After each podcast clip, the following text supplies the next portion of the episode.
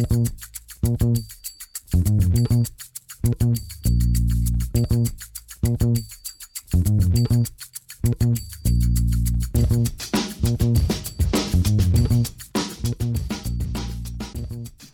damit hallo und herzlich willkommen zu Football Rausch. Mein Name ist Tim Rausch und wie könnte es anders sein? Rahman Rupreil ist auch in der Leitung. Hallo Rahman.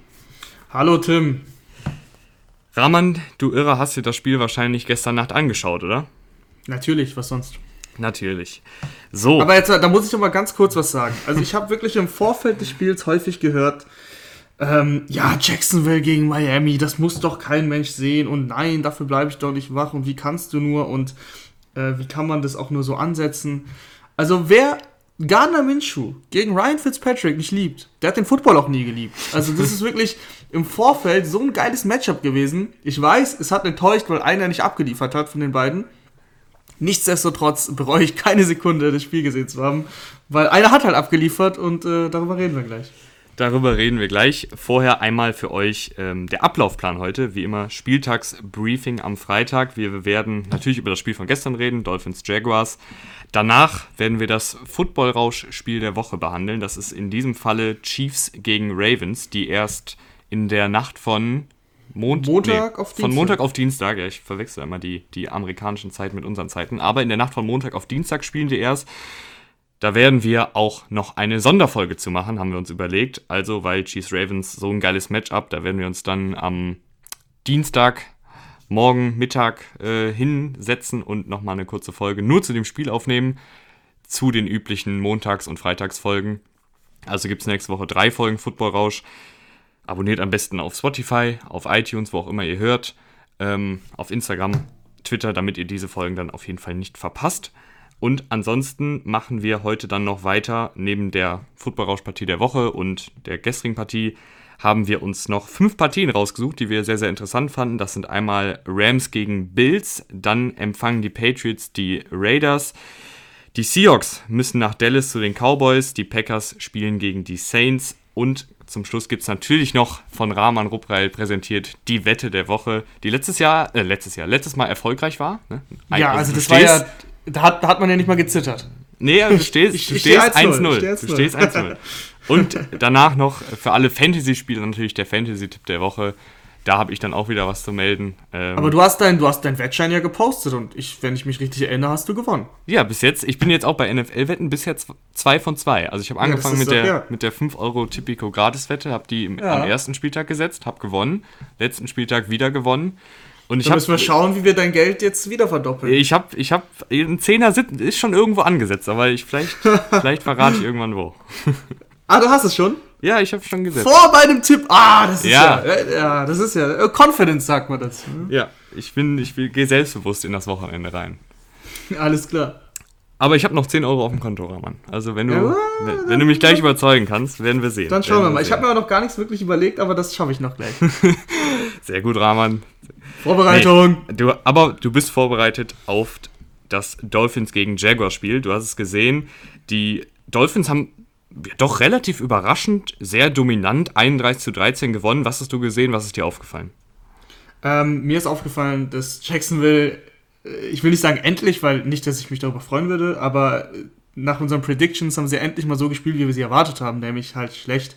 Ähm, vor, allem, vor allem defensiv gegen Miamis Offense, die ja jetzt äh, nicht komplett kacke ist, aber wir kennen alle Ryan Fitzpatrick, der hat mal einen guten Tag und dann läuft es da halt, und das war gestern so ein guter Tag von Ryan Fitzpatrick, 18 von 20 Pässe angebracht. Da musste er nicht viel machen im Endeffekt. Er hat nur 160 Passing Yards. Aber ähm, die ersten zwei Drives liefen sehr, sehr gut, endeten beide dann in einem Touchdown. Die Jaguars haben es halt überhaupt nicht geschafft, ähm, Ryan Fitzpatrick oder diese Offense zu stoppen. Auch Miles Gaskin hat gut angefangen. Äh, dann ist der, der Average seiner, seiner Carries ein bisschen in den Keller gegangen, weil sie am Ende viel gelaufen sind und er viel in Stacked Boxes gelaufen ist, äh, weil sie halt einfach nur die Zeit runterspielen wollten. Das war dann für die Statistik schlecht, aber an sich äh, hat Miles Gaske wirklich ganz gut gespielt, gute, guten Beginn vor allem gehabt. Und so sind sie relativ schnell mit 14-0 in Führung gegangen und die Jaguars kamen nicht hinterher. Für mich sehr konservativ, ähm, das Play-Calling, auch Gardner Minshew selbst sehr konservativ, hat kaum einen tiefen Pass gesucht, äh, sehr häufig dann eben die, die, kurzen, die kurzen Pässe dann probiert, hat okay funktioniert, aber das hat dich halt überhaupt nicht weitergebracht im Spielverlauf. Ganz zu Beginn hat er mal einen ganz tief versucht, aber der war dann in Triple Coverage äh, auf, auf Conley, der auch wirklich Drop-Probleme hatte. Conley war der Spieler, der die meisten Targets gesehen hat.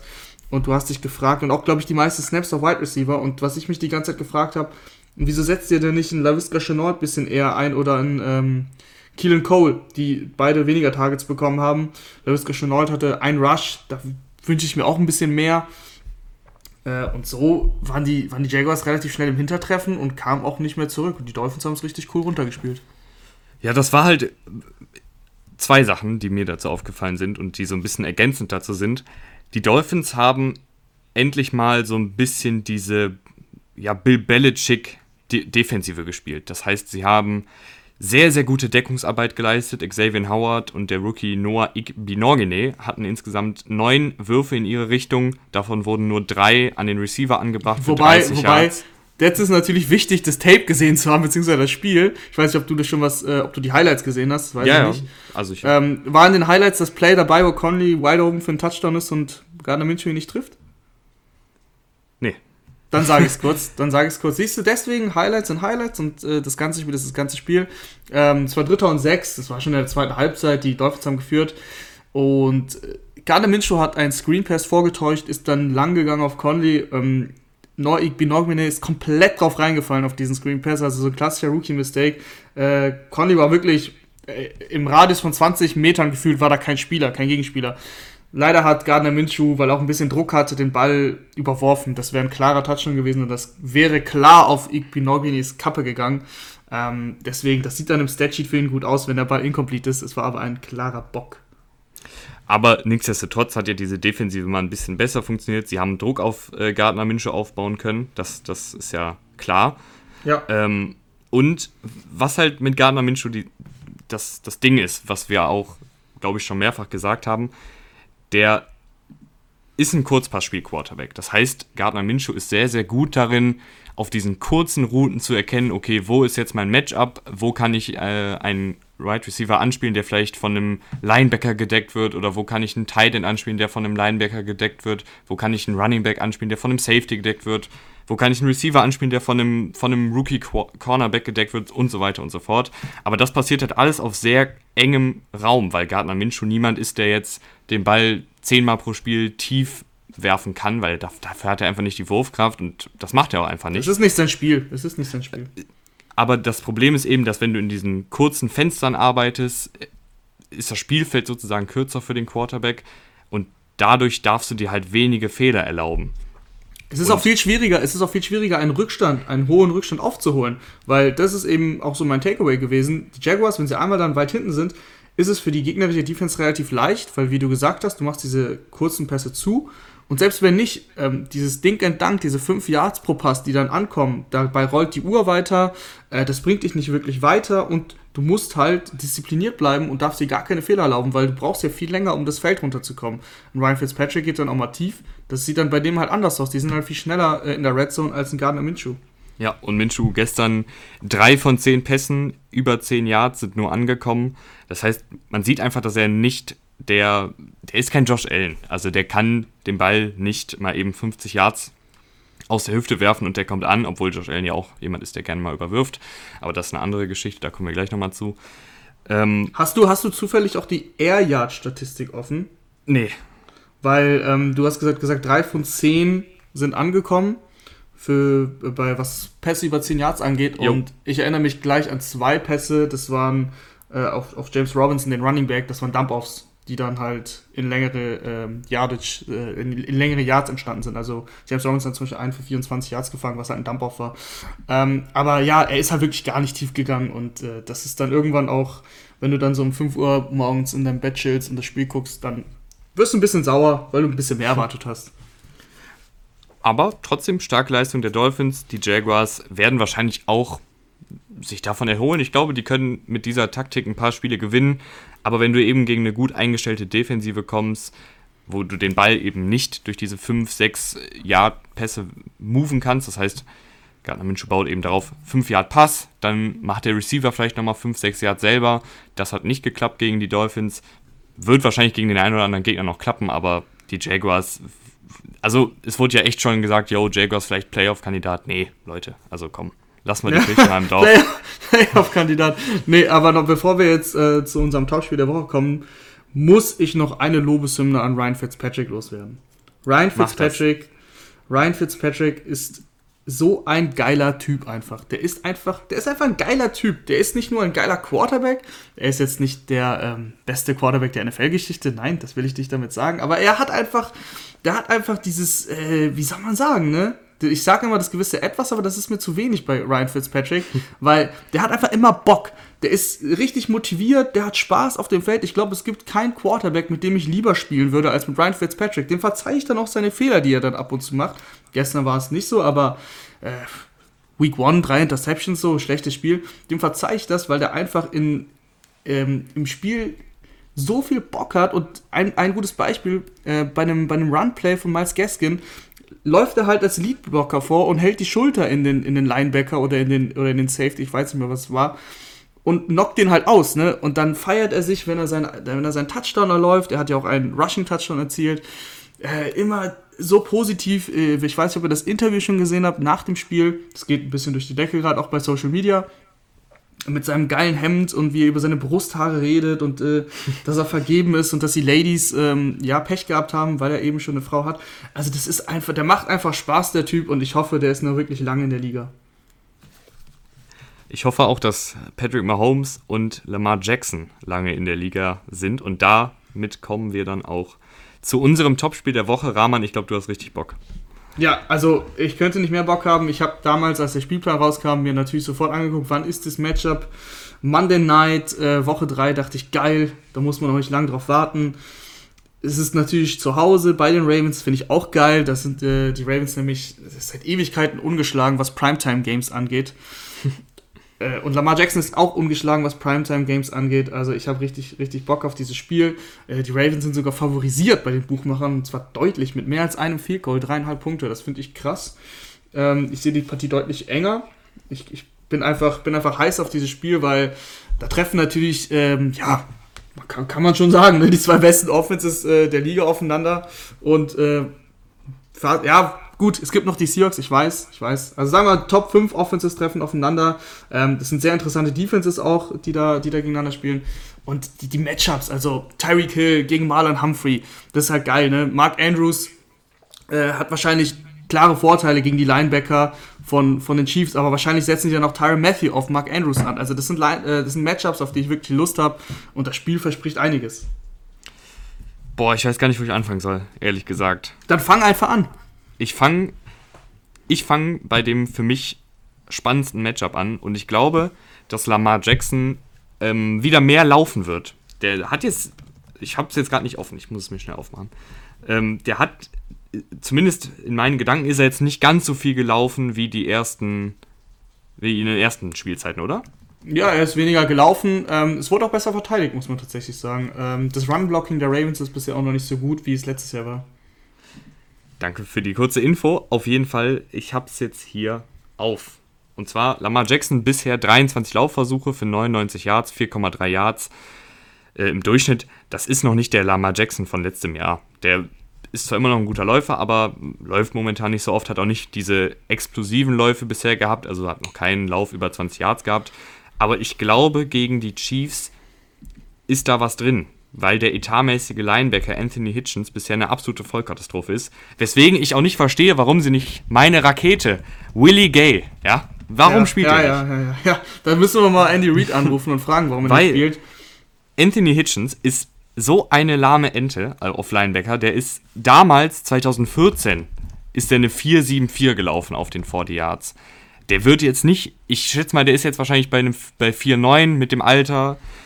Äh, ich weiß nicht, wie der Lamar Jackson da im Open Field tackeln soll als Linebacker. Und ja, ich glaube, das. Äh, da kriege ich Flashbacks, ja. da kriege ich Flashbacks äh, zum Spiel gegen die Bengals, wo auch kein Linebacker Lamar Jackson auch nur annähernd in den Griff bekommen hat. Und ja, da Tyron muss dann Matthew, Willie Gay drauf. Ty Tyron Matthew wird eine riesen Ja, aber der muss ja schon Andrews decken. Ich weiß, hat, ich weiß, aber im, Lauf, aber im Laufspiel, also sagen wir mal so, Lamar Jackson läuft äh, scrambled relativ selten. Wenn man, wenn man glaubt, dass Lamar Jackson viel scramble würde, das ist äh, nicht so.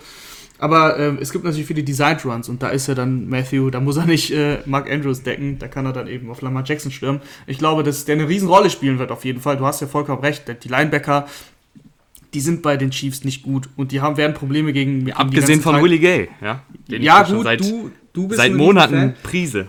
Vielleicht, vielleicht ist es das Willie Gay-Spiel jetzt, wer weiß. Also vielleicht, ähm, ich meine, das ist jetzt das dritte Spiel erst, er ist Rookie und in dem Matchup äh, hast du ja schon recht, schnelle Spieler helfen dir gegen diese Offense und vielleicht sehen wir äh, für eine große Dosis von Willie Gay. Das kannst du ja jetzt noch nicht sagen, nur wegen zwei Spielen.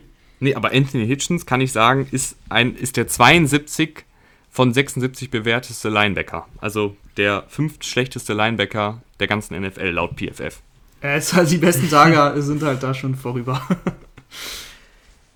Ansonsten muss ich auch sagen, Patrick Mahomes, ähm, bisher sah er halt auch nicht so überragend aus, wie wir ihn kennen. Das ist natürlich so, weil die Messlatte von dem Patrick Mahomes im Unermesslichen eigentlich liegt. Deswegen ist es klar, wenn er da nicht äh, überragend perfekt spielt, dann hat man was zu kritisieren. Äh, und jetzt äh, ist ein sehr, sehr gutes Matchup, ähm, beziehungsweise eigentlich ein schlecht, also ist ein schlechtes Matchup für ihn. Das ist so ähnlich wie bei den, bei den Chargers letzte Woche. Und da sah er jetzt auch nicht perfekt aus, bis dann im letzten Viertel, da hat er dann die Lichter ausgeschossen. Aber davor ähm, hatte er Schwierigkeiten. Und jetzt, ich meine, Calais Campbell, ähm, Matthew Judon, die können für ordentlich Druck sorgen. Vor allem das Scheme der Ravens kann für ordentlich Druck sorgen. Und die Cornerbacks, die Secondary ist ja echt ziemlich gut. Ich bin da mal gespannt, wie sie Kelsey aus dem Spiel nehmen werden äh, das wird auf jeden Fall spannend. Hast du da, hast du da ein potenzielles Matchup? Ich hab, bin gerade am überlegen, wie könnte man am besten Kelsey one-on-one aus dem Spiel nehmen, aber da, da glaube ich, dass das, dass das auch ein Matchup-Problem sein könnte für die Ravens. Ja, glaube ich auch. Also Kelsey aus dem Spiel zu nehmen, wird schwieriger. Jimmy, ich, Jimmy Smith, Jimmy Smith eventuell als, als größerer Cornerback, aber ähm, den Kelsey haben sie ja im, im, im Training schon öfter mal auf Mark Andrews angesetzt, was ich so gelesen habe. Also Jimmy ja, also das wäre jetzt auch der erste, der einzige Name, wo ich denken würde, okay, das könnte eventuell funktionieren, aber, aber Kelsey ist Kelsey, also der wird sein, der wird sein Ding machen. Ähm, bei, bei, bei Tyreek Hill habe ich ein bisschen Hoffnung, weil eben die Marcus Peters und ähm, ja, Marlon Humphrey, das sind einfach erstklassige Cornerbacks. Und da könnte Mahomes dann eventuell ein bisschen länger brauchen, um den Pass zu spielen, weil die Coverage eben nicht so schnell ähm, ja, sich auflöst. Und wenn dann der Druck stimmt, dann könnte Patrick Mahomes auch wieder einen langen Arbeitstag haben.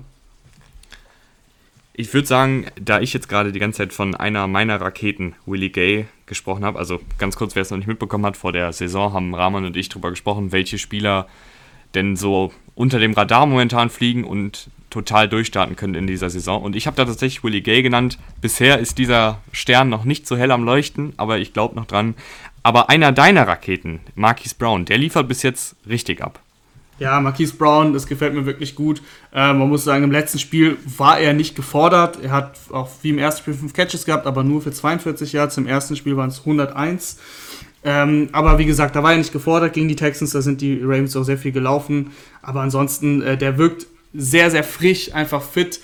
Und ähm, das könnte auch äh, sehr, sehr, sehr, sehr nice werden gegen die Cornerbacks der Chiefs. Bisher haben die nicht so viel zugelassen. Ähm, das lag aber dann auch meistens an den Outside-Receivern äh, vom Gegner. Ähm, weil zum Beispiel gegen die Texans, da ist halt Will Fuller, der ist der Garbage ein bisschen durchgebrochen, aber ansonsten war das ja auch nicht viel. Brandon Cooks hat da nichts gemacht. Und letzte Woche ähm, Mike Williams, glaube ich, auch nicht mit einer, mit einer dollen Leistung, aber Marquise Brown hat bisher gezeigt, dass er eben dieser Nummer 1 Receiver sein kann. Äh, und mit dem Tempo, das er hat, kann er ein Riesenproblem werden. Lamar Jackson, finde ich, das sieht echt äh, sieht eigentlich von Spiel zu Spiel, und das zieht sich jetzt schon eigentlich seit der letzten Saison, äh, besser aus. Sein, sein, sein Wurf, sein Passspiel im Allgemeinen, äh, sehr, sehr akkurat vor allem. Äh, und mir gefällt auch der, der Deep Ball, vor allem sein Touch beim Deep Ball. Ähm, da müsst ihr mal drauf achten. Und da könnte Marquise Brown tatsächlich einmal durchbrechen. Das Gute bei Marquise Brown ist ja auch, dass er nach dem Catch richtig stark ist. Und wenn er da mal ähm, gegen die, ja, außer ich, nehm, ich muss immer Tyron Matthew ausklammern, aber sonst ist die Defense halt äh, vor, allem, vor allem im Backfield, äh, beziehungsweise nicht im Backfield, sondern Linebacker und Backfield, relativ, relativ in Anführungsstrichen lahm. Ähm, und da könnte Marquise Brown auch nach dem Catch ordentlich äh, für, für Ärger sorgen. Wir sind gespannt. Das Spiel werden wir dann auf jeden Fall auch nochmal äh, Hast du denn einen Tipp? Hast du denn einen Tipp? Boah, ich, ich glaube tatsächlich, die Chiefs machen es, weil Mahomes jetzt äh, nach zwei Spielen mit angezogener Handbremse die Handbremse löst und im sechsten Gang da durchfährt. Nee, ich ähm, habe die Fanbrille auf, ich ziehe sie auch nicht ab. Ähm, die Chiefs machen es nicht. Es wird ein sehr enges Spiel. Ich glaube, ein Field Goal wird entscheiden. Ähm, wahrscheinlich ein, ein Game-Winning-Field Goal von, von äh, Tucker, das wär, habt ihr hier zuerst gehört. Und äh, die Ravens gewinnen das in einem High-Scoring-Game. Der Highscore wird es auf jeden Fall. Was, glaube ich, auch ein High-Scoring-Game werden könnte, ist Rams gegen Bills. Beides so ein bisschen Überraschungsteams. Also die Bills hatte ich, hatte ich eh auf dem Zettel, aber dass die Rams so gut spielen, hätte ich nicht gedacht. Nee, das hätte ich auch nicht gedacht. Und da muss man jetzt auch mal, man muss auch mal zurückrudern. Weißt du, man muss auch mal ein paar Schritte zurückgehen und sagen, okay, vielleicht lag ich da falsch. Bisher lag ich da falsch. Jared Goff, ähm, den kritisiere ich immer gerne. Der ist bisher ziemlich gut. Also, das muss man so sagen. Die Offensive Line hält auch sehr gut. Das war ja immer so ein bisschen das, was ich immer gesagt habe, als Bedingung für Jared Goff, wenn er gut spielt, muss die Offensive Line halten. Und bisher hält die Offensive Line sehr gut. Ähm, der ist selten unter Druck und wenn er eben und, ähm, nicht unter Druck ist, dann bringt er auch seine Pässe sehr, sehr akkurat an. Gegen die Eagles, ähm, da bin ich noch so ein bisschen am struggeln, wie ich das einordnen soll, weil äh, die Eagles bisher echt, echt schlecht aussehen. Also vor allem Carsten Wentz, aber auch die Defense gefällt mir jetzt auch nicht wirklich. Ne? Also wenn du gegen Dwayne Haskins noch nach 17-0 27 Punkte kassierst ähm, und jetzt auch gegen die Rams irgendwie 38 oder was das war, 37, wie auch immer, das ist halt einfach, das ist einfach nicht gut, es ist zu wenig. Ähm, da habe ich mir mehr erhofft, vor allem von Darius Slay. Da habe ich gedacht, dass er ähm, einen größeren Einfluss auf diese Secondary haben kann. Das ist bisher jetzt nicht wirklich der Fall. Und äh, deswegen bin ich gespannt. Ich habe mir natürlich auch angeguckt, wie ist Jared Goff denn unter Druck? Weil ohne Druck ist er sehr gut, sehr, sehr gut. Aber mit Druck ist er genau das, was ich immer gesagt habe, leider nicht so gut. Ähm, 5 von 16 äh, under Pressure angebracht. 2,8 Yards per Attempt under Pressure. Das ist schon ein, ein grausiger Wert eigentlich. Gut für ihn, dass er wirklich selten ein bisschen unter Druck war. Und ähm, ich glaube, dass die, dass die Bills da mehr Druck sorgen können, weil sie einfach viel breiter aufgestellt sind in der Defensive Line. Und dann könnte Jared Goff vielleicht auch mal Probleme bekommen deine Lobeshymne mit leicht versteckter Kritik an Goff würde ich eigentlich so unterschreiben. Ähm, ich würde bei den Rams tatsächlich dann nochmal kurz auf Sean McVay blicken, weil der überzeugt mich. Der, ich, ich halte eh schon viel von McVay, aber jetzt in dieser Saison halte ich bis jetzt noch mehr von dem. McVay weil ist Super Bowl-Modus. Die, die, die, Rams, die Rams sind das einzige Team, was in den ersten beiden Spieltagen mit dem ersten Drive direkt einen Touchdown erzielt hat. Das einzige Team. Ja, das, das einzige Team, boah, was mit, der, mit dem ersten Drive, mit dem ersten eigenen Drive einen Touchdown erzielt haben. Also Tim, du hast ja immer, immer ein paar Stats parat, aber du überraschst mich immer wieder ähm, mit, deinen, mit deinen Stats, die du da rauskramst, weil das ist wirklich ein cooler Stat. Muss ja, aber das, zeigt ja, das zeigt ja, dass, dass Sean McVay sich hinsetzt, die ersten 10, 20 Plays richtig gut plant. Das sieht alles sehr, sehr gut aus. Und dann endet es auch am Anfang, gerade zu Beginn des Spiels, immer in einem Touchdown bis jetzt. Und das ist natürlich. Bold Prediction, Bold Prediction, das wird jetzt scheitern. ja, natürlich muss da immer alles passen. Ne? Mhm. Ist ja klar, also das, das ist dann nicht nur das Play-Design, was, was gut ist, sondern Jared Goff muss das auch gut ausführen, die Offensive Line muss halten, das ist natürlich alles klar. Aber ich finde, es spricht trotzdem für den Coach, wenn er gerade wenn gerade die ersten 20 Plays gut sitzen. Ich meine, wir gucken bei den Jets, da sind die ersten drei äh, Drives meistens äh, dritter Versuch, schaffen wir nicht, okay, wir panten. Dann, dann hast du drei Punts zum Beginn des Spiels. Das ist kein gutes Coaching, aber Sean McVay über, überzeugt mich da sehr und auch ganz kurz zur Offensive Line noch. Die ist, das ist dieselbe Truppe wie letztes Jahr, aber was ich ein bisschen unterschätzt habe, ist, dass die Offensive Line, das ist ja ein Verbund. Die, die, das sind ja nicht fünf Einzelspieler, sondern das ist ja prinzipiell eine Fünfertruppe, wie, wie ein, wie ein ja. Kanu. Ja, da, da, müssen alle an einem Strang ziehen, da muss jeder wissen, was der andere macht. Und wenn du eben über einen längeren Zeitraum zusammenspielst, dann weißt du, okay, wenn der Rusher von da kommt, dann ist mein, mein Typ nebenan ist dann immer ganz holprig auf dem Bein, da muss ich ihm mal ein bisschen helfen. Aber auf der anderen Seite, wenn, wenn er sieht, dass da ein Rusher von links kommt, dann ist er da immer hellwach und so weiter und so fort. Ich glaube, ein O-Liner könnte das ein bisschen besser erklären als ich. Äh, ich war da noch nicht in den Trenches, äh, aber es ist halt so, wenn du länger über einen längeren Zeitraum als O-Line zusammenspielst, dann hilft dir das nur. Und letztes Jahr sah das katastrophal aus mit demselben, mit dem, mit denselben Spielern und jetzt sieht es gut aus, weil sie eben über einen längeren Zeitraum zusammenspielen. Und da muss ich auch nochmal Andrew Whitworth hervorheben. Der Typ ist äh, 37, 38, der ist er ist alt. Sagen wir es, wie es ist. Er ist alt. Aber ist er alt. ist immer noch ziemlich gut. äh, ziemlich gut ist fast schon untertrieben. Er ist momentan laut PFF der beste Tackle der Liga mit 38. Ähm, bis jetzt in 142 Snaps nur ein einziges Mal Druck auf Jared Goff zugelassen. Das heißt 141 Snaps gegenüber den gar kein Druck. Äh, das ist top, also besser geht's nicht. Das ist sehr, sehr gut und das hilft halt eben auch Jared Goff. Aber Apropos, die Bills haben ja auch einen Quarterback. Ja, ja da wollte ich gerade sagen. Jetzt wollte ich mal eine gute Überleitung machen. Okay.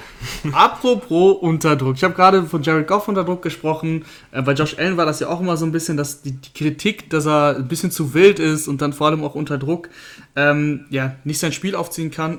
Der hat in diesem Jahr, es sind erst zwei Spiele, ich weiß, der ist echt gut. Vor allem unter Druck. Also, ähm, da zeigt er richtig, hat er richtig gute Zahlen. Man muss er hat sogar die besten, also seine besten Zahlen macht er unter Druck. Der 13,6 Yards pro Attempt, das musst du dir auf der Zunge zergehen lassen. Ein guter Wert ist normalerweise ganz allgemein sowas um die 9 bis 10 Yards ist schon sehr gut, ähm, wenn du das als Yards pro Attempt hast, pro Passversuch. Und Josh Allen hat tatsächlich unter Druck 13,6 Yards pro Attempt, vier Touchdowns schon geworfen unter Druck. Ist da wirklich sehr, sehr gut. Äh, und auch allgemein hat er natürlich einen Bombenstart hingelegt. Ne? Ist, äh, weiß gar nicht, ob er die Liga anführt, gerade in Passing Yards, aber er ist ziemlich weit vorne auf jeden Fall. Die, die Bills überraschen mich auch. Die äh, laufen nicht mehr so viel wie letztes Jahr. Das hat, äh, das hab, damit habe ich auch gar nicht gerechnet, um ehrlich zu sein. Wenn du Zach Moss draftest ähm, und damit, damit Frank Gore ersetzt, hätte ich gedacht, dass du sogar noch eher aufs Laufspiel setzt. Mit Josh Allen vor allem auch als Läufer, aber ähm, Josh Allen wirft ordentlich das Ding durch die Gegend, auch bei Führung teilweise immer noch wild. Ist nicht so, dass da jetzt alles perfekt ist. Das habe ich schon in der Montagsfolge angesprochen, dass es immer noch ein bisschen wild ist teilweise. Aber er hat es, er hat seine Fehler, seine groben Fehler bisher weitestgehend abgestellt und äh, zeigt echt gute Leistungen. Ich habe schon irgendwo gelesen, ja, heimlicher MVP-Kandidat.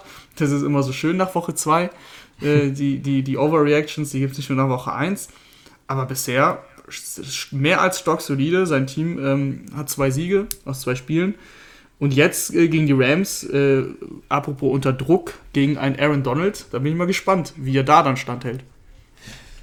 Ja, ähm, da, dem ist eigentlich nicht viel hinzuzufügen. Ich finde Josh Allen, es gibt, gerade vor der Saison gab es irgendwie die Leute, die lieben Josh Allen und die Leute, die hassen Josh Allen. Weil der, der ist halt immer, immer für irgendeine Überraschung gut und ich finde das einfach richtig geil dazu zu gucken, weil du weißt, du weißt bei Josh Allen, nie was passiert und das macht es eben so spannend. Also ich finde, der, der, ist ein super, super cooler Spieler, weil er eben das Potenzial hat, der beste Quarterback der NFL-Geschichte zu werden, weil er hat die Mobilität, er hat die Wurfkraft eines jungen Gottes. Ähm, aber manchmal spielt er halt auch wie, wie ein Backup-Highschool-Quarterback, weil er dann irgendwie was ganz Wildes versucht. Das finde ich aber einfach so geil zum Zugucken, weil man halt nie weiß, was jetzt passiert. Und gerade auch die Verpflichtung, beziehungsweise der, der Trade für Stefan Diggs hat da echt nochmal viel, viel möglich gemacht in der Offensive. Stefan Dix, ähm, der, der führt die Liga, glaube ich, jetzt in, in Receiving Yards an. Äh, und tatsächlich, das hätte ich nicht geglaubt, aber genauso wie ich nicht geglaubt hätte, eben, dass sie so viel passen. Der hat sich sofort richtig gut da eingefunden, bildet mit John Brown ein überragendes äh, Receiver-Duo. John Brown immer underrated, geht immer unter. Ähm, e-, echt auch ein Top-Receiver, sieht sogar die meisten Snaps da im, im Receiving Corps, also sogar mehr als Stefan Dix, zumindest letzte Woche. Und äh, die beiden zusammen, und dann hast du noch so einen Veteran wie Cole Beasley, der halt im Slot sein Ding macht, so, ne? Nichts Spektakuläres, so nicht so gut wie Edelman, aber halt trotzdem völlig solide, erinnert ein bisschen immer an Edelman, finde ich. Ähm, und insgesamt ist das eine sehr, sehr homogene Truppe, äh, die wenig Schwachstellen hat. Josh Allen ist vielleicht, wäre vielleicht die größte, wenn er wieder in alte Fänge gerät, aber solange er das durchzieht, was er jetzt die ersten zwei Wochen gemacht hat, ist dieses Team wirklich sehr gut. Ja, ich bin sehr, sehr gespannt auf das Spiel, denke aber, obwohl ich ein riesen Bills-Fan bin, also wirklich schon vor der Saison habe ich gesagt, dass die Bills eine ganz gute Saison abliefern werden, aber ich, ich gehe mit den Rams.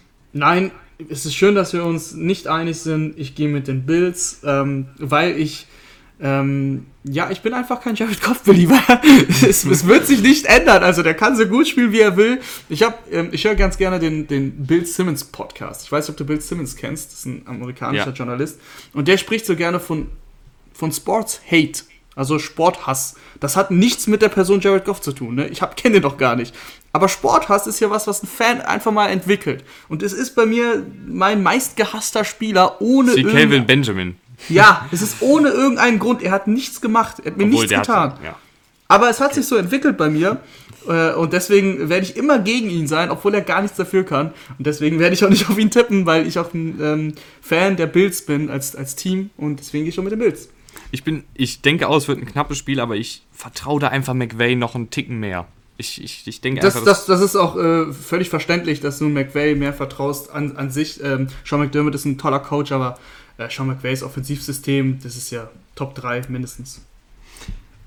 Was auf jeden Fall auch eine richtige Offensivschlacht wird, wahrscheinlich Seahawks at Cowboys. Da freue ich mich richtig drauf auf die Partie.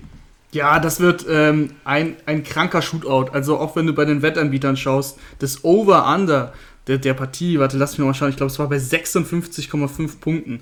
Ähm, das ist ein sehr, sehr, sehr hoher Wert äh, und deswegen fällt es mir auch schwer, da das Over zu tippen, aber trotzdem wird es wahrscheinlich kommen. Es wird wahrscheinlich Beide werden über 30 Punkte scoren. Wir haben letzte Woche gesehen, was äh, die Dallas Cowboys noch mit hohem Rückstand ähm, hinbekommen. Wir haben gesehen, dass die Seahawks äh, die gegnerischen Quarterback äh, in Person von Cam Newton nicht unter Druck setzen konnten. Und wenn du Dak Prescott nicht unter Druck setzen kannst, dann liefert der auch ab. Mit den Waffen, die er hat. Jamal Adams ist ein sehr, sehr guter Spieler, aber wenn, wenn er nicht selber für Druck sorgt und dann in Coverage ist, irgendwann bricht jede Coverage. Das haben wir auch gegen Julian Edelman gesehen letzte Woche also das wird hin und her gehen.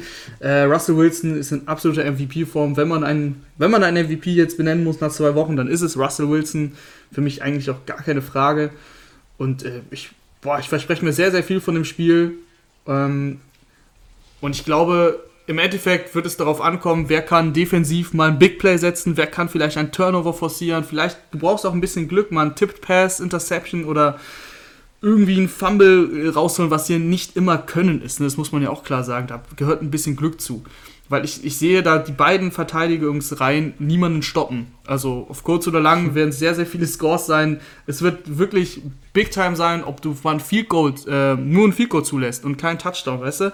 Und auch wichtig, und das hat man die Seahawks bisher gut, das kennt man nicht von ihnen, bei Fourth Down auch mal ausspielen und nicht dann das 53er Field Goal leben bei 4 und 3, sondern geh dafür. Und das machen die Seahawks bisher und wenn sie weiter so coachen, wie sie es machen, also großes Kompliment an Pete Carroll, Brian Schottenheimer ähm, als Offensivkoordinator, bisher sieht das gut aus, finde ich. Äh, die, da, muss, da wird ja auch immer, denen wird ja sehr viel vorgeworfen, aber bisher sieht das wirklich gut aus. Und wenn das, wenn das wieder passt, dann sehe ich die Seahawks vorne, weil sie einfach nochmal, weil sie Russell Wilson haben. Punkt.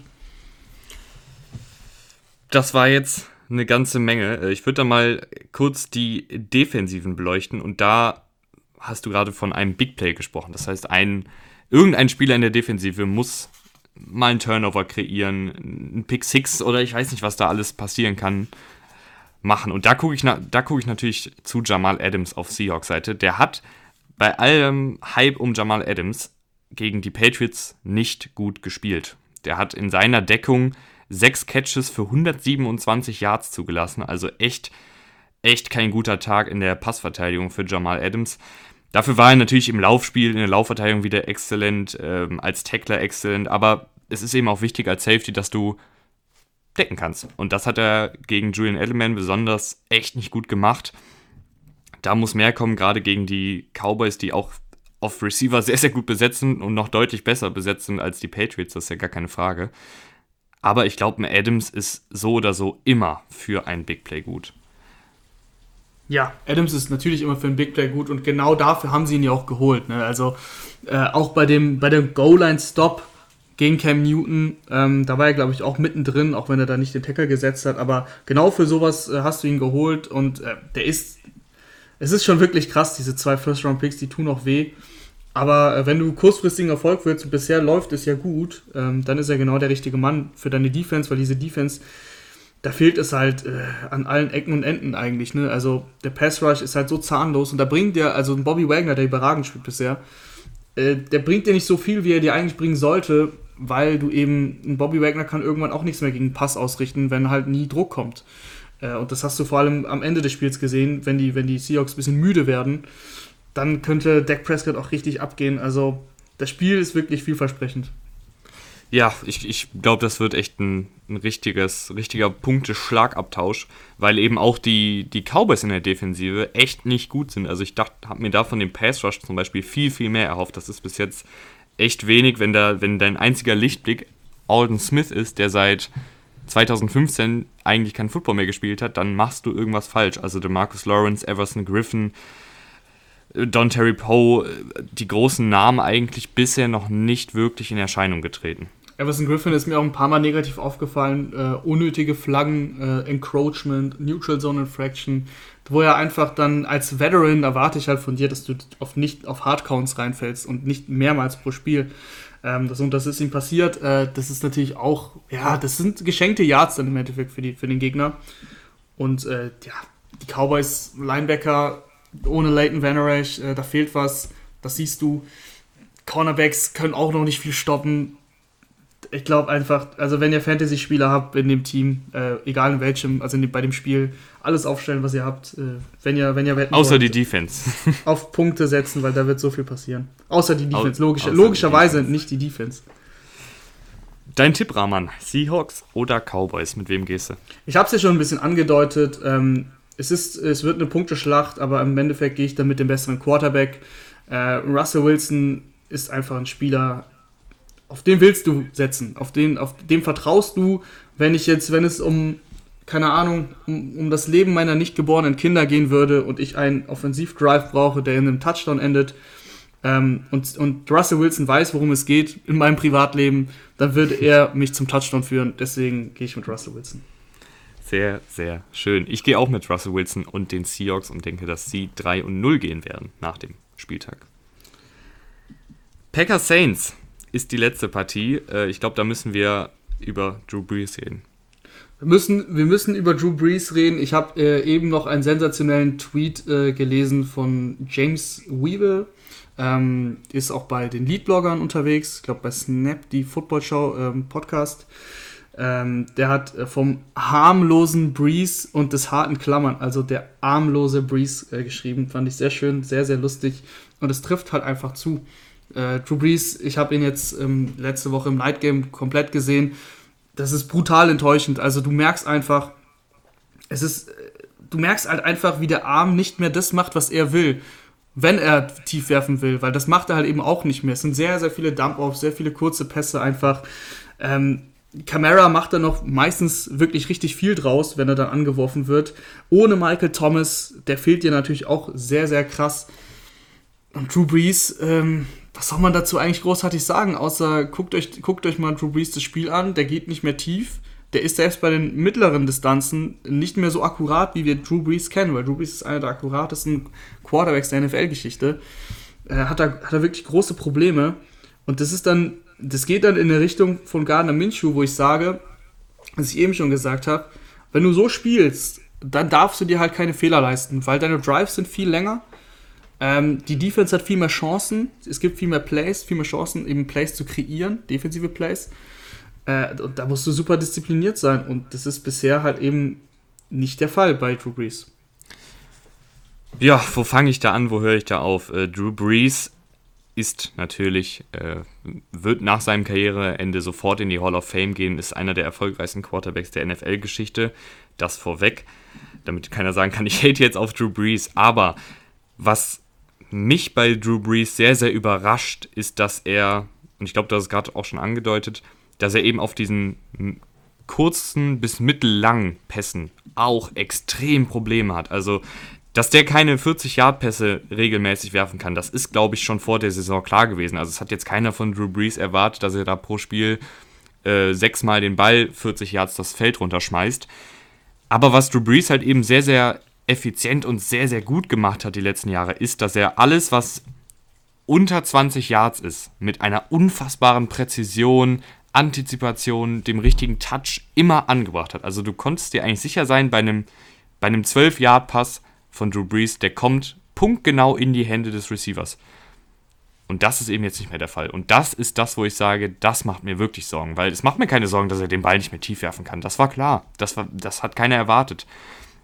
Aber wenn er jetzt bei Pässen zwischen, 20, äh, zwischen 10 und 20 Yards nur 6 von 13 für keinen Touchdown und eine Interception anbringt, dann mache ich mir Sorgen. Und du musst dir natürlich vor Augen führen, du hast es gesagt, 6 von 13. In zwei Spielen hat er 13 Pässe geworfen, die zwischen 10 und 20 Yards waren. Das ist nicht viel, ohne dass ich jetzt die Stats offen habe, wie die anderen Quarterbacks das handhaben. Aber 13 Pässe, vor allem lag, äh, äh, liegst du gegen die Raiders fast die gesamte zweite Hälfte äh, zurück. Das heißt, du musst viel werfen. Und wenn du es auch gar nicht erst probierst, dann, ja, dann wirst du auch nicht erfolgreich sein, ne? Muss, muss man noch über James Winston jetzt reden? Ist das für dich? Ja, doch. Danke, dass du es ansprichst. danke, dass du es ansprichst. Ich bin natürlich auch ein riesen James-Fan. Ne? Das ist äh, vielleicht allgemein bekannt. Ich glaube nicht, weil man kennt mich eigentlich gar nicht. Aber ich, aber ich mache trotzdem mal weiter. Ähm, James Winston, ich habe ein bisschen drüber geschmunzelt, als am Anfang der Saison Leute gesagt haben, witzig, dass der beste Quarterback der Third String Quarterback gerade ist, also dass James der beste Quarterback ist und er nur der dritte Quarterback in diesem QB-Ranking, äh, Roster, Death Chart, wie du es nennen willst, ist. Ich habe ein bisschen geschmunzelt, weil ich mir dachte, ja, okay, Drew Brees Hate ähm, ist äh, berechtigt, aber gehen wir mal nicht zu weit. Drew Brees ist ja immer noch ein sehr guter Quarterback. Ähm, aber Mittlerweile muss ich ganz klar sagen, und äh, da schrecke ich nicht zurück, ein, ein James Winston würde dieser Offense mehr helfen, als es Drew Brees tut. James Winston erlaubt sich Fehler, ähm, aber ich glaube, dass mit dem Coaching von Sean Payton das nochmal besser werden kann. Klar, er war letztes Jahr unter Bruce Arians, ich weiß, auch ein sehr guter Quarterback-Coach. Dennoch ähm, glaube ich auch, dass ein, äh, dass ein James Winston sich weiterentwickeln kann. Und er ist jetzt schon fünf Jahre in der Liga, klar. Aber wenn Michael Thomas natürlich fit ist, das muss man natürlich immer dazu sagen, der, der fehlt natürlich auch ein Drew Brees und der würde einem James Winston klar fehlen. James Winston hatte letztes Jahr echt krasse Waffen mit Mike Evans und Chris Godwin. Nichtsdestotrotz bringt dir ein James Winston, vor allem in Situationen, wo du hinten liegst, wenn du einen Score brauchst, bringt er dir einfach mehr, weil der sich was traut. Manchmal ein bisschen zu wild ist, klar, aber im Endeffekt glaube ich, dass er die Turnover, die er sich leistet, ausgleicht mit starken Plays von sich. Und bisher ist von Drew Brees, haben wir ja leider nichts gesehen. Das muss ich so knallhart sagen. Rahman, ich weiß nicht, ob du für diese Metapher bereit bist, die wird ein bisschen länger. Also, stell dir vor, du, es, ist ein, es gibt ein Autorennen. 32 Autos treten an, jedes Team schickt ein Auto in die Rennen. Die Jets fahren Bobbycar, Chiefs und Ravens fahren momentan Chiefs und Ravens fahren momentan Lamborghini. Okay. Und jetzt bist du die Saints. Ja. Du kannst entweder deinen alteingesessenen VW Polo, den du seit 15 Jahren fährst, da ins Rennen schicken. Du weißt, der ist solide, der bringt dich ans Ziel, aber du kommst eben nicht als Erster ins Ziel. Du kommst mhm. nicht, du kannst ja. nicht mithalten mit den Lamborghinis. Ja. Aber du weißt, das wird keine Vollkatastrophe. Okay. In der Garage hast du noch einen Porsche Carrera Turbo stehen. Ui, Dieser Porsche okay, Carrera ja. Turbo hat allerdings keine Anti-Blockiersysteme drin. Der kann nur sechster Gang. Okay. Und du hast auf jeden Fall Traktionsschwächen, sagen wir mal so. ja. Jetzt ist die Frage. Jetzt ist die Frage, will ich. Willst du Elfter werden? Will ich Elfter werden mit meinem VW Polo und ins Ziel kommen oder will ich Porsche fahren? Eventuell äh, habe ich einen Motorschaden und flieg raus. Oder äh, ich komme als Erster ins Ziel, ne? Das ist die Frage. Und ja. das ist die Frage, die sich die, die Saints stellen müssen. Und diese Frage werden sich die Saints nicht stellen. Das muss man auch nochmal klar sagen. Drew Brees wird dann das ganze Jahr über Quarterback sein. Ähm, das ist der Lauf der NFL. Du setzt keinen Hall of Famer, der jetzt nicht, ähm, der hat jetzt nicht das Niveau Drew Brees von einem Eli Manning in seinem letzten Jahr oder so. Ne? So weit will ich auch nicht gehen. Ähm, zumindest noch nicht. Und äh, das, das wird halt nicht passieren. Auch in Peyton Manning in 2013, wo er wirklich, ja, ja, er war 2015. anwesend. So, äh, sorry, 2015. 2013 war die Mega-Saison. 2015 weiß ich leider noch sehr, sehr genau. Ja, ja, natürlich. nee, 2015 natürlich, wo er noch anwesend war und wo ja Kritiker sagen, die Denver Broncos haben den Super Bowl trotz Peyton Manning gewonnen. Äh, und so weit will ich nicht gehen bei Drew Brees. Aber da muss man dann abwarten, wie jetzt die Saison verläuft, wenn es so weitergeht. Dann bringt dir der halt nicht viel und dann will ich lieber mit dem, mit dem Porsche ohne, ohne sonderlichen anderen Funktionen versuchen, ob ich mein Glück schaffe, ne? Weil mit, mit Drew Brees wird das vielleicht nichts, aber nochmal, um das zu betonen, äh, der wird nicht ausgetauscht werden. Das ist die, der Lauf der NFL. Ja, aber ich glaube, wenn jetzt Drew Brees durch die nächsten fünf Spiele noch e extrem weiter struggelt, glaubst du, dann halten sie trotzdem an ihm fest aus Respekt vor der Person? Ähm, ja, aber ich sag mal so, sie stehen jetzt 1 und 1. Wenn sie jetzt äh, theoretisch 2 und 4 stehen, dann werden die Stimmen laut. Das ist äh, auch der, der, Gang der NFL. Dann werden natürlich die Stimmen laut werden. Dann werden ähm, Forderungen kommen, hier, wir wollen James sehen. Oder viele fordern ja, also nicht viele, aber es gibt ja noch Leute, die fordern Taysom Hill als Quarterback, was für mich übrigens absoluter Bullshit ist. Taysom Hill ist kein, kein klassischer Quarterback, den kannst du immer mal wieder so einsetzen, auch wenn ich da kein großer Fan von bin. Also wenn er Quarterback spielt, wenn er Receiver, Tight End spielt, finde ich das, oder Special Teams finde ich das richtig geil. Aber wenn Drew Brees dann zur Seite läuft und dann die Read Options mit Teil Taysom Hill kommen, ich bin da kein Fan von. Ähm, trotzdem, es gibt welche, die fordern ihn auch als Starting Quarterback. Ähm, Dauerlösung ist er für mich nicht. Und äh, ja, ich glaube, dann bei 2-4 oder sowas, dann könnte vielleicht ein Ruf kommen von wegen, hey, wir wollen James sehen oder so. Aber selbst, selbst das kann ich mir irgendwie nicht vorstellen, dass Sean Payton da wirklich was ändert. Äh, beim besten Willen irgendwie kann ich kann es mir einfach nicht vorstellen.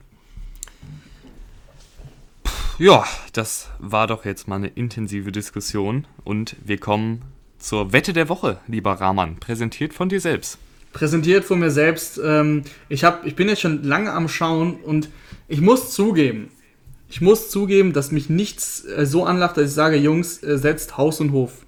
Deswegen setzt nicht Haus und Hof. Ähm, aber ich gebe natürlich trotzdem einen Wetttipp der Woche.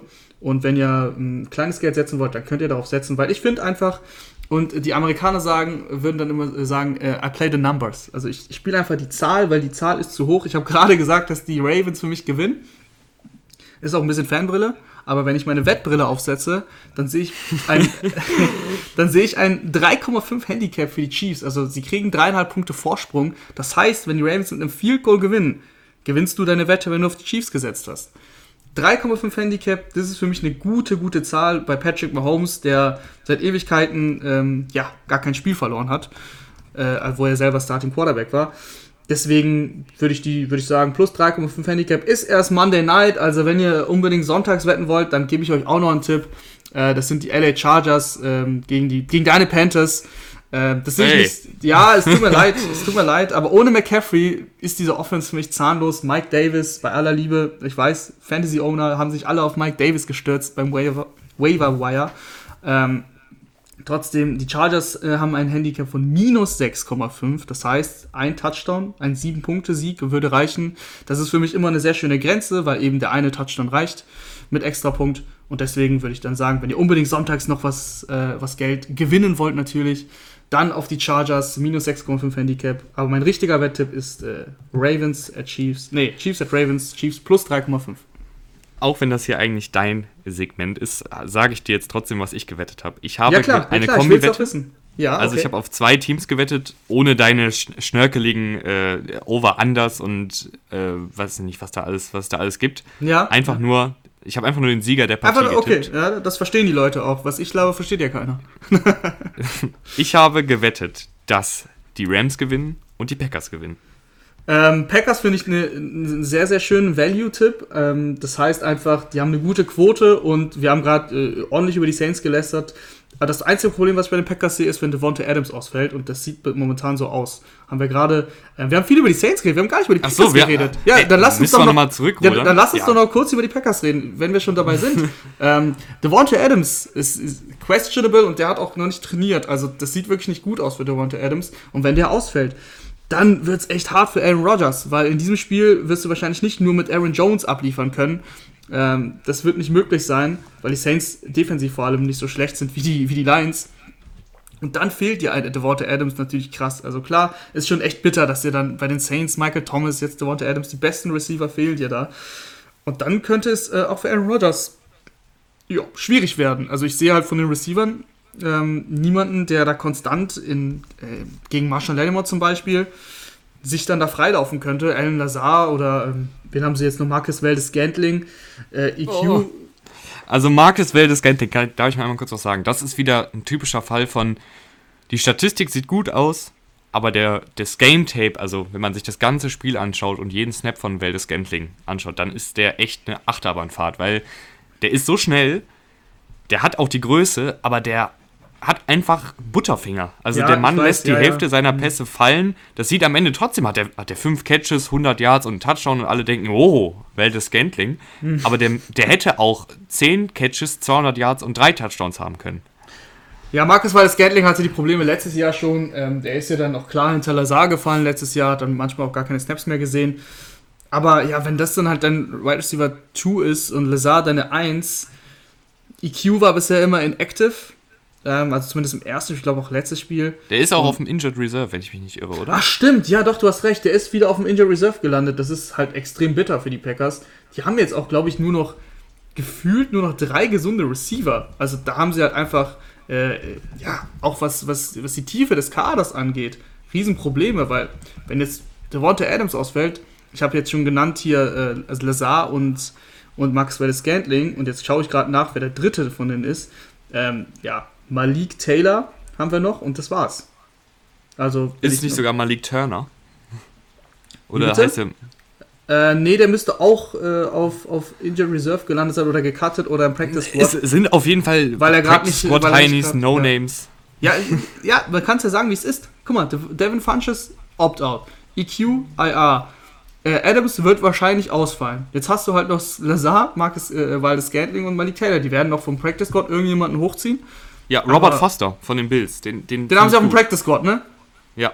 Oh ja, dann werden sie den wahrscheinlich hochziehen und ich mag, mag, den auch, aber der ist halt eigentlich auch nur so eine tiefe Anspielstation. Ja, aber immerhin, der hat gute Hände im Gegensatz zu Valdez Und was man sagen muss, die Offensive Line der Packers ist momentan richtig on fire. Also Aaron Rodgers ähm, hat bei 83% seiner Snaps, seiner Dropbacks, also wenn er die drei, zwei, drei Schritte nach hinten macht, den Ball werfen will, hat er bei 83% seiner Snaps keinen Druck und das ist der höchste Wert der gesamten Liga. Also kein Quarterback ist da öfter sicherer als Aaron Rodgers. Das spricht auf jeden Fall für die Offensive Line. Und ich glaube deshalb, dass die Packers das machen werden, weil ich sehr, sehr viel von Aaron Rodgers halte. Ja, du gehst im Endeffekt mit einem besseren Quarterback. Ähm, ich sehe Probleme, wenn Devonta Adams ausfällt. Wenn nicht, finde ich das auch einen sehr, sehr guten Tipp. Und du hattest noch ein Spiel, ne? Du hattest einen Sieg. Ja, auf die Rams. Auf die Rams, ja gut. Ähm, das ist, äh, das ist, wie man so schön sagt, ein Coinflip. Schmeiß die Münze, schau, was passiert. Das ist nicht zu sagen. Zum, zu guter Letzt jetzt noch der Fantasy-Tipp der Woche. Äh, ich würde anfangen, Dann, wenn das okay ist. Das ist in Ordnung. Und zwar, wir hatten ja in der ersten Folge gesagt, dass wir da viele Spieler nehmen, die man vielleicht noch als Free Agent bekommt, aber ich nehme einen, der wahrscheinlich in den meisten Ligen schon bei irgendjemandem unter Vertrag steht und schlage euch vor, dass ihr für den traden sollt. Das geht ja auch im Fantasy Football. Und dieser jemand ist Deontay Johnson von den Pittsburgh Steelers. Der ist, Stand heute, da das die Lieblingsanspielstation von Ben Roethlisberger. Auch noch vor Juju Smith-Schuster, vor Eric Ebron, vor James Washington, vor Chase Claypool. Deontay Johnson hat bisher in zwei Spielen 21 Mal einen Ball in seine Richtung geworfen bekommen, davon 14 gefangen, 149 Yards, ein Touchdown, hatte sogar letztes Spiel einen Punt-Return-Touchdown, der aber leider äh, wegen eines Holding Calls oder sowas zurückgerufen wurde. Das heißt, der kann selbst als Returner einen Touchdown erzielen. Und das würde euch auch nochmal sechs Punkte geben. Also Deontay Johnson denke ich, dass der noch weiter durch die Decke gehen wird. Und jetzt kriegt man den wahrscheinlich noch für relativ wenig. Also wenn ihr irgendwie auf der Bank jemanden habt, der euch nicht gefällt äh, und ihr habt irgendwie einen Starter, den ihr abgeben könnt, dann macht doch so ein schönes Paket für einen eurer Fantasy-Kumpels, die Deontay Johnson im Team haben und holt euch Deontay Johnson. Ich dann weiß, ich dich, in, in, der ja. Steelers, in der Steelers-Offensive, da will jeder ein Stück vom Kuchen haben, aber bisher Deontay Johnson kriegt das größte Stück und das, wo noch so ein paar extra Schokostreusel drauf sind. Das dann, kriegt Deontay dann Johnson. Dann muss ich dir jetzt, ich muss dir eine Frage stellen, weil mir wurde gestern tatsächlich ein Trade angeboten für ähm, Deontay Johnson, den ich bekommen hätte. Ich hätte Deontay Johnson bekommen und Nick Chubb und ich hätte Jonathan Taylor abgeben müssen. Da hat, das hat mein Herz nicht mitgemacht, weil Jonathan Taylor, ähm, Jonathan Taylor so krass gesetzt ist in diesem Backfield bei den Colts nach der Verletzung von Marlon Mack. Ich habe es abgelehnt, aber ich habe wirklich gehadert und ich bin auch ein Riesenfan von Deontay Johnson. Hätte ich auch gern gehabt. Ähm, den Ausschlag für mich hat gegeben, äh, dass ich in einer anderen Liga Nick Chubb habe und ich wollte ihn da nicht doppelt haben. ja, ich, ich hätte den gemacht, den Trade. Ja, okay, gesagt. ja, ja. Ein Kumpel von mir hat auch gesagt, er hätte ihn gemacht. Ich habe ihn nicht gemacht, das ist Fantasy Football. Aber es ist auf jeden Fall ein guter Vorschlag von dir, für Deontay Johnson zu traden. Ähm, du hast gesagt, wir nehmen gerne Spieler, die noch Free Agents sind oder eben ja, in keinem Kader halt nicht gedraftet worden, weil du es nicht gemacht hast, muss ich es ja machen. Und da muss ich auch mal eine Lobeshymne an unseren Randkollegen, äh, riesen Bears-Fan äh, Rainer äh, aussprechen. Der hat, mir hat mich nämlich letzte Woche darauf hingewiesen, hier äh, Daniel Mooney, für den meisten vielleicht gar kein Begriff, der Typ. Äh, Wide Receiver von den Bears. Wie, wie sieht's aus? Was hältst du von ihm? Und ich so, wow, okay, ich muss echt gestehen, pff, wer ist das? Kenn ich nicht. Fünfte Runden Pick, ähm, 173. Pick war es dieses Jahr. Und dann habe ich mir ein bisschen das angeguckt und dachte mir so, okay, Daniel Mooney, Schau ich, beobachte ich jetzt mal. Dann kam die Nachricht, Ted Ginn inactive. Bisschen auf Twitter geguckt, bisschen recherchiert. Okay, Daniel Mooney sieht da echt seine, seine Snaps. Okay, crazy. Dann ein bisschen auf ihn geachtet. Sechs Targets hat er jetzt in den ersten zwei Spielen gesehen. Sechs Targets, sechs Receptions. Ein Receiving Touchdowns, 74 Yards. Äh, und das Passer Rating, wenn er angeworfen wird, ist bei 157,6. Also nahezu perfekt. Also die Teamchemie mit, ähm, mit Minch, äh, Minch, was ich sagen, Trubisky stimmt. Und wer kommt jetzt oder wohin fahren sie jetzt? Ja, zu den Atlanta Falcons. Und wir wissen alle, die Atlanta Falcons haben keine Defense, die haben aber eine gute Offense. Und wahrscheinlich werden die Bears schon in einem kleinen Shootout, nicht so einem Shootout wie bei den Seahawks und Cowboys, aber in einem kleinen Shootout werden sie mithalten müssen. Ich glaube, dass sie mit viel, mit drei Receivern spielen werden. Äh, Daniel Mooney ist ein Outside-Receiver, das heißt, selbst bei einem Two-Receiver-Set könnte man hoffen, dass er spielt statt äh, Anthony Miller. Und da ähm, erhoffe ich mir echt was von Daniel Mooney und ich äh, bin auch bin auch ein bisschen, ein bisschen angetan von seinem Spielstil, weil er so diese, dieses, dieses, dieser Outside Receiver ist, der ein bisschen von seiner Dominanz auch kommt, von seiner, von seiner Größe, von seiner Statur. Und ähm, der Touchdown, den er gefangen hat jetzt, das war gegen, äh, was war es, gegen die Giants war das ja jetzt. Und das war bei dem dritten und elf, wo äh, Trubisky gescrambled ist und da wurde, wurde der Ball eigentlich nur noch hochgeschmissen und er hat sich im 1 gegen 1 durchgesetzt. Ähm, hat den Ball halt, äh, ist halt hochgesch ist halt einfach höher gesprungen als sein Gegner so. Und das ist halt so, das ist dann auch irgendwo ein Skill. Das war nicht sein Route Running, sondern das war einfach seine Körperlichkeit, so ein bisschen wie Devontae Parker. Hat mir gefallen und äh, deswegen, wenn ihr, wenn ihr Riesenprobleme habt auf Receiver und wenn ihr am struggeln seid, wenn ihr vielleicht in einer tiefen Liga spielt mit 20 Spielern oder es gibt Leute, die machen das, ähm, dann schaut mal, ob Daniel Mooney auf dem Waiver Wire ist und greift zu. Ja, interessanter Tipp. Interessanter Tipp. Ansonsten war es das heute für die Football-Rausch-Folge. Wir hören uns am Montagmorgen um wahrscheinlich 7 Uhr wird die Folge online kommen mit der Spieltagsreview wieder. Und dann am Dienstag für die Einzelreview Chiefs gegen Ravens und am Freitag dann auch wieder zur ganz normalen, zum Spieltagsbriefing. Bis dahin, haltet die Ohren steif. Tschüss. Ciao, ciao.